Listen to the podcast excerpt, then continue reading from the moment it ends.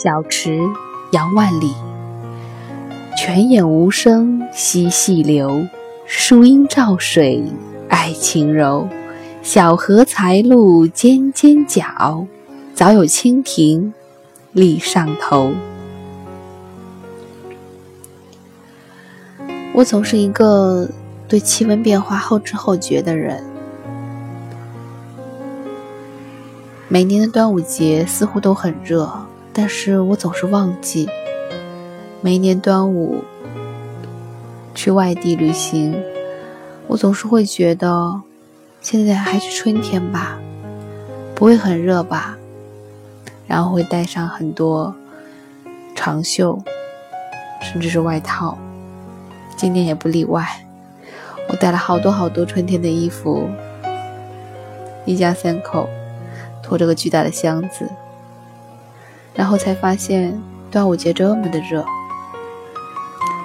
哪怕是距离上海近在咫尺的杭州，也比上海热了那么许多。虽然只是三两度的温差，却让我感受到真的是骄阳似火。昨天中午我们在西湖边游荡的时候，我真的觉得快要晕过去了，还好多宝及时的睡着了。我迫不及待的推着他，找到一家哈根达斯就进去了，在里面躲了两个小时的阴凉，在出来的时候，太阳已经偏西，可是还是很热。似乎我对于气温、气候的变化，和那些小动物、小昆虫相比。真的太后知后觉了。杨万里的这一句“小荷才露尖尖角，早有蜻蜓立上头”，让我们看到，植物也好，动物也好，它们是对于季节变换最好的预示。就在昨天傍晚，当我们在西湖边。嬉戏的时候，看到了一只蜻蜓，飞得很低，在一片小花园的上空，东飞飞，西飞飞。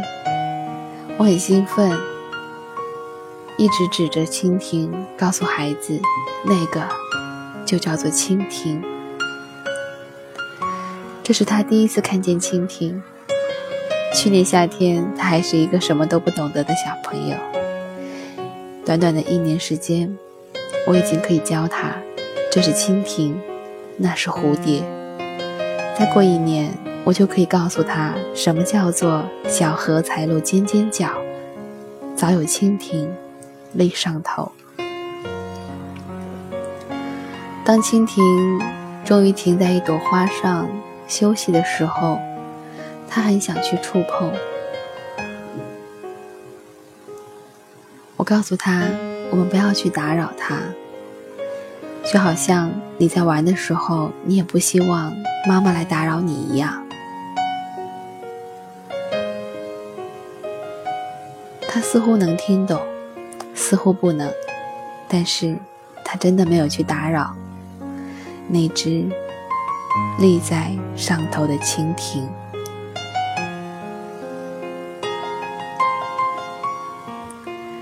泉眼无声惜细流，树阴照水爱晴柔。小荷才露尖尖角，早有蜻蜓立上头。蜻蜓的迫不及待，小荷的怡然自得。慢慢的从水中长出来，